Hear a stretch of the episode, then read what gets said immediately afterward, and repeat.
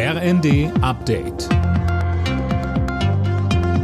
Stündlich neu. Auf den Punkt informiert. Ich bin Linda Bachmann. Guten Tag. Nachdem erstmal kein russisches Gas mehr nach Deutschland kommt, gewinnt die Debatte über AKW-Laufzeiten wieder an Fahrt. Union und FDP wollen die drei letzten deutschen Meiler länger am Netz lassen. Mehr von Tim Britztrup. CDU-Chef Merz hat die Grünen in der Bild-Zeitung dazu aufgefordert, über ihren Schatten zu springen. Man dürfe sich die Möglichkeit nicht nehmen, so Gas bei der Stromerzeugung einzusparen. Ähnlich hatten sich zuletzt auch FDP-Politiker geäußert. Die Grünminister Habeck und Lemke haben einem Weiterbetrieb der deutschen Kernkraftwerke bereits mehrfach eine Absage erteilt. Aktuell sind in Deutschland noch drei AKWs am Netz. Ende des Jahres werden sie abgeschaltet.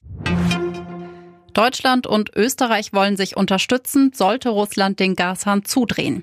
Eine entsprechende Absichtserklärung wurde heute unterschrieben. Bereits gestern hatte Bundeswirtschaftsminister Habeck in Tschechien um europäische Solidarität geworben.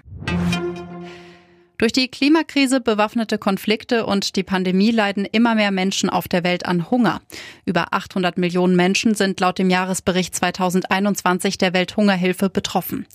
Um den Hunger zu bekämpfen, sind weitere 14 Milliarden Dollar bis 2030 nötig, so die Präsidentin der Hilfsorganisation Marlene Thieme.